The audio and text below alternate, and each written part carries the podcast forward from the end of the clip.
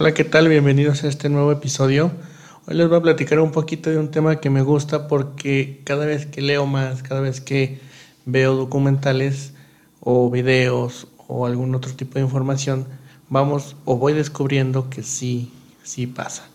Muchas de las personas eh, dicen o creen que las redes sociales y aplicaciones en general pues son como una nueva droga, una droga moderna la cual nos toma este, toda nuestra atención. Incluso pues ahí ya hemos hablado de documentales donde dice que nos manipulan a través de ingeniería social, que va a ser nuestro siguiente capítulo. Eh, pero bueno, en realidad nos manipulan, ¿ustedes qué piensan? Eh, ¿Qué podemos hacer para que no pase? Si es que sí nos manipulan. Voy a empezar con una historia porque yo creo que a todos nos ha pasado cuando el celular nos captura y nos alejamos del mundo real. Yo iba entrando a un súper o a un mini súper. Aquí en México es como una tienda chiquita. Y adelante de mí, primero entró una señora eh, joven que iba en el celular completamente este, distraída del mundo real y llevaba una niña, este, algunos cinco años a lo mucho. Eh, ella, eh, como iba en su teléfono, bueno, como robot, yo vi que hizo así sus acciones como que, eh, pues iba al, al súper, compró lo que iba a agarrar.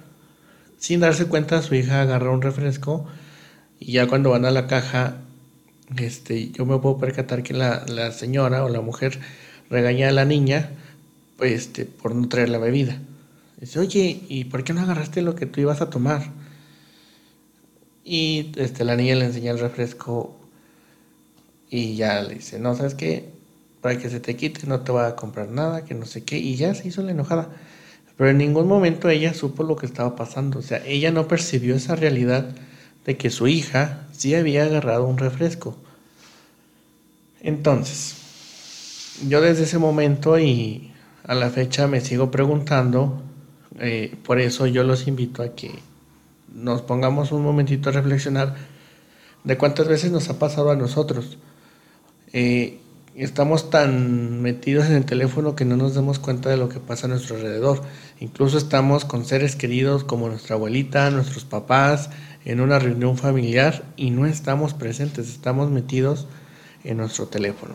Pero bueno, ¿por qué vivimos obsesionados con nuestras pantallas? Eh, para abril del 2020 teníamos un dato donde decía que desbloqueamos el celular hasta 200 veces al día, lo que es equivalente a una vez cada 5 minutos, considerando que dormimos 6 horas diarias. Y algunos dormiremos menos porque aparte de estar en el celular, hacer nuestro trabajo, pues nos quedamos viendo uno y otro y otro capítulo en Netflix. Ahorita vamos a hablar de eso también. Yo como persona eh, que estudié en este mundo de la tecnología, pues me, intriga y me pongo a investigar de, de, qué es lo que está pasando. Es difícil pensar, por ejemplo, que universidades tan prestigiosas como Stanford, que también tiene su ubicación en la cuna de la tecnología en Silicon Valley, eh, cuentan con laboratorios de tecnología persuasiva, donde mucha gente y grandes investigadores, tecnólogos, trabajan en algo que ellos dicen, este, cómo usar los sitios web y las aplicaciones para manipular lo que hacemos y pensamos. Entonces, si es real, si nos quieren manipular, si quieren cambiar nuestra forma de pensar. Pero aquí es donde entramos en un pequeño paréntesis porque pues el marketing y los comerciales pues siempre han sido eh, pues este, persuasivos, porque al final de cuentas quieren que nosotros compremos lo que ellos nos están ofreciendo. Pero ¿qué pasa con los dispositivos digitales? Bueno, es mucha la cantidad de gente que los usa y es eh, impensable la cantidad de datos personales que ellos acumulan eh, derivado al uso de nuestra actividad en línea. Es ahí donde se rompe eh, esa brecha de que es gratis. Esa tendencia de que las cosas fueran gratis, alguien lo aprovechó y dijo, que el usuario siga en esa como ideología y nosotros vamos a empezar a hacer un modelo de negocios. Y por cierto, muy agresivo porque pues todas las empresas de tecnología, Amazon, Facebook, y Google, son las más poderosas actualmente. También les comento otro dato muy importante, este, así rápidamente, que ya el año pasado y a principios de este se considera más importante y tuvo más valor los datos que el propio petróleo. Entonces imagínense la cantidad de riqueza que tienen estas empresas a la cual nosotros les hemos entregado nuestra información sin ningún costo. Y bueno, viendo esta oportunidad de manipular, pues han aprovechado nuestras debilidades, ya que el ser humano este, pues tiene una mente eh, que es muy manipulable. De ahí viene también lo que es ingeniería social, que lo vamos a ver en el próximo episodio.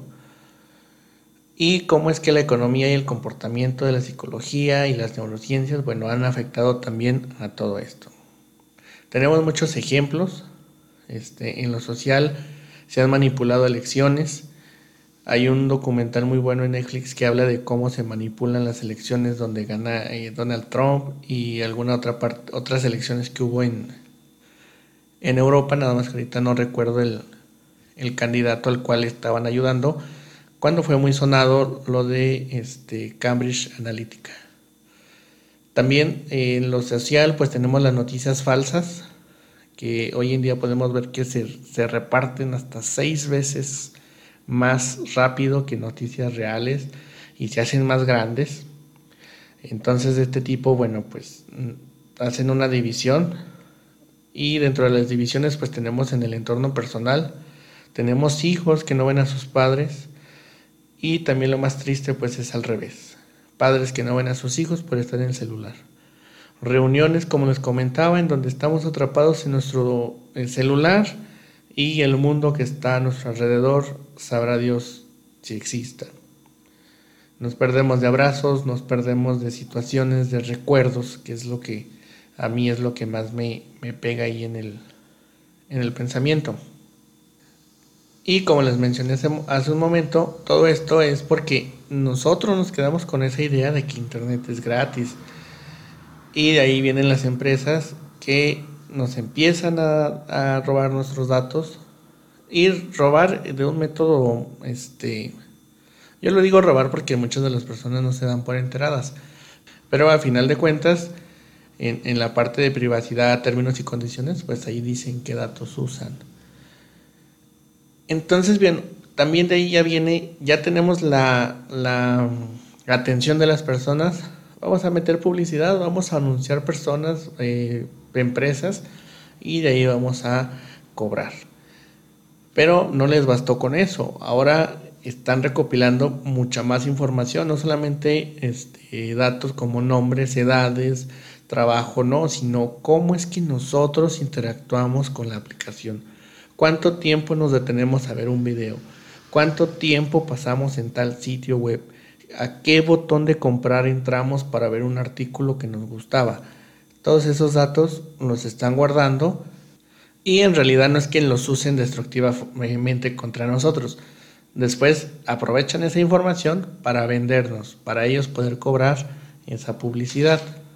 De esta forma, pues ellos han hecho algoritmos y han creado aplicaciones que este, vulneran nuestra atención.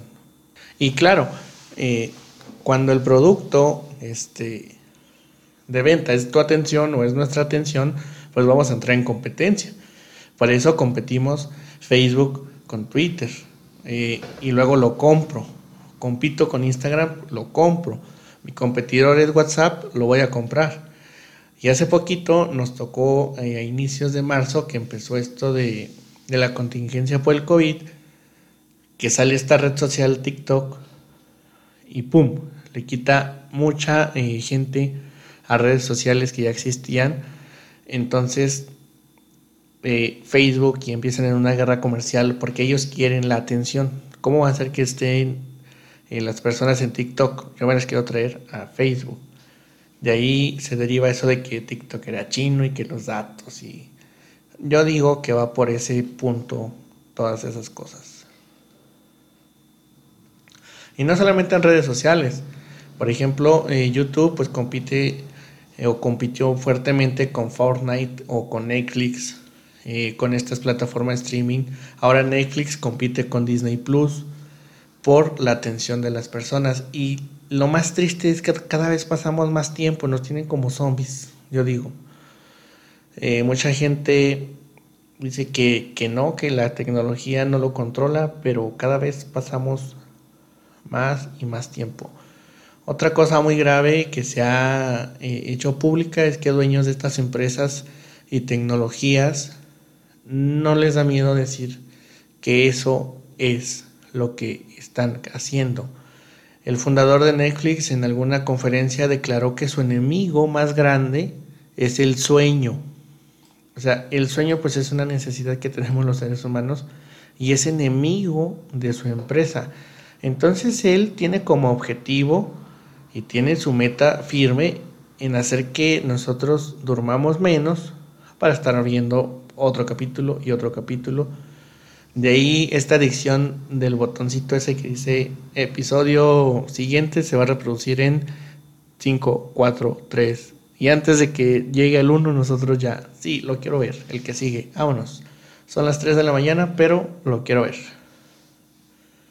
Entonces, eh, pues bueno, eh, si los dueños lo están aceptando, ¿qué otro eh, factor o qué otra evidencia necesitamos? Hay gente que se rehúsa todavía. Y de aquí vamos a, comentar, me lo han dicho muchas veces, pues que los productos nocivos existen desde hace mucho tiempo, ¿no? la industria del tabaco, este, el alcohol en diferentes presentaciones, bebidas alcohólicas o cervezas, e incluso los refrescos, etcétera, pues también tienen algo de afectación en nuestra vida. Aquí, este, lo que yo veo mal es que las empresas tecnológicas prácticamente están aceptando que ellos están dispuestos a inducirnos en hábitos que afecten nuestra salud con tal de que ellos puedan ganar más dinero. Es donde yo les digo que en realidad vale la pena estar ahí para que alguien más sea rico y esa persona algún día yo digo pues se va a morir y de qué sirvió tanto dinero y tantas personas pues de cierto punto dañadas. Entonces, ¿cómo le vamos haciendo para no caer en esto? Ellos, para alcanzar esta meta, pues necesitan de nuestra ingenuidad.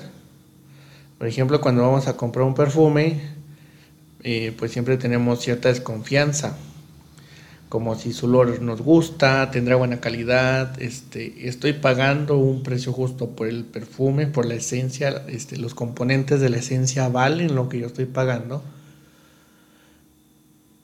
Pero cuando nosotros tenemos un producto gratis, pues toda esa guardia la bajamos.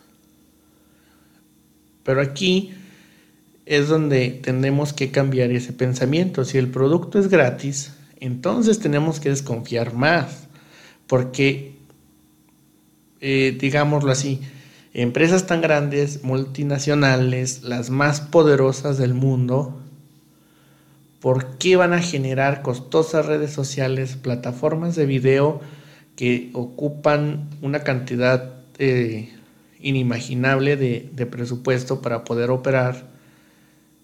y gratis. Úsenlas. De ahí tenemos que empezar. Nada es gratis en este mundo.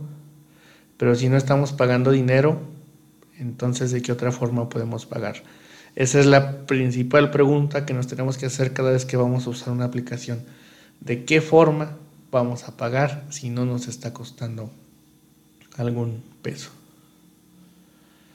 Y de ahí se derivan muchas cosas como la manipulación de nuestra autoestima y la creciente eh, uso de imágenes, videos, contenido audiovisual en las redes sociales como lenguaje eh, propio de estas redes, eh, desproporcionada a darle importancia al aspecto físico, estético sobre otros aspectos de las personas.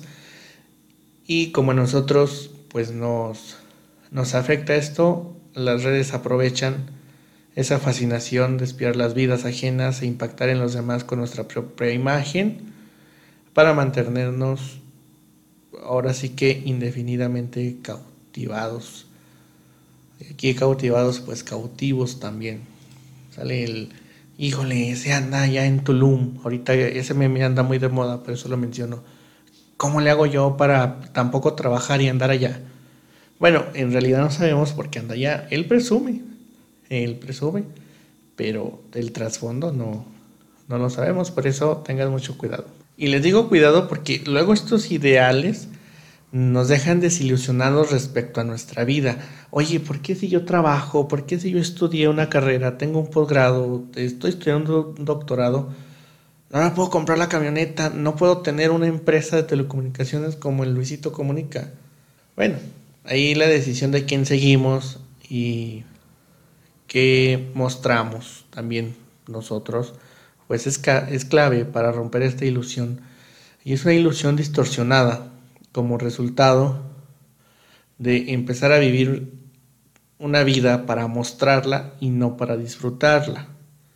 Es ahí donde, híjole, hay, hay, que hacer un, un, momento de reflexión porque sí nos estamos haciendo daño.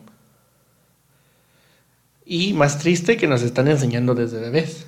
Hoy todos los niños, desde un año y medio, dos años, ya tienen su tablet, ya tienen su celular, el acceso a una pantalla con el YouTube. Y que dicen los papás, no pasa nada, tenemos este, YouTube Kids. Pero bueno, todas estas plataformas están encaminadas a ir enseñándonos a pasar todo esto. Dice la OMS que niños menores de dos años no deberán de pasar ni un segundo frente a una pantalla y el promedio es de dos horas. Entonces imagínense cómo andamos ahí en esa, en esa cuestión.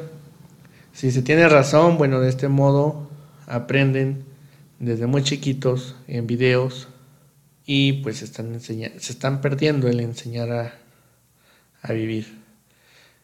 El riesgo más grande para el pequeño no es el uso de los dispositivos, sino la ausencia desmedida de los adultos. Y eh, esa frase la tengo publicada en mi blog personal en mi página www.profbarney.com.mx. Y todo esto, bueno, siempre va a ser una creencia, una tendencia de que algo, porque es nuevo, pues es dañino. Cuando nace la tele, pues era algo malo porque reemplazaba a la radio. Cuando vienen los videojuegos, hasta decían que eran satánicos. Y un sinfín de, cosas. Aquí eh, lo importante es darnos cuenta que nosotros seguimos llamando celular a esa mini computadora que llevamos todos los días en nuestro bolsillo. Ese dispositivo es todo casi casi con celular. Decimos, tiene una cámara fotográfica de calidad profesional, eh, tiene video en 8K, los más nuevos, una, calidad impresionante.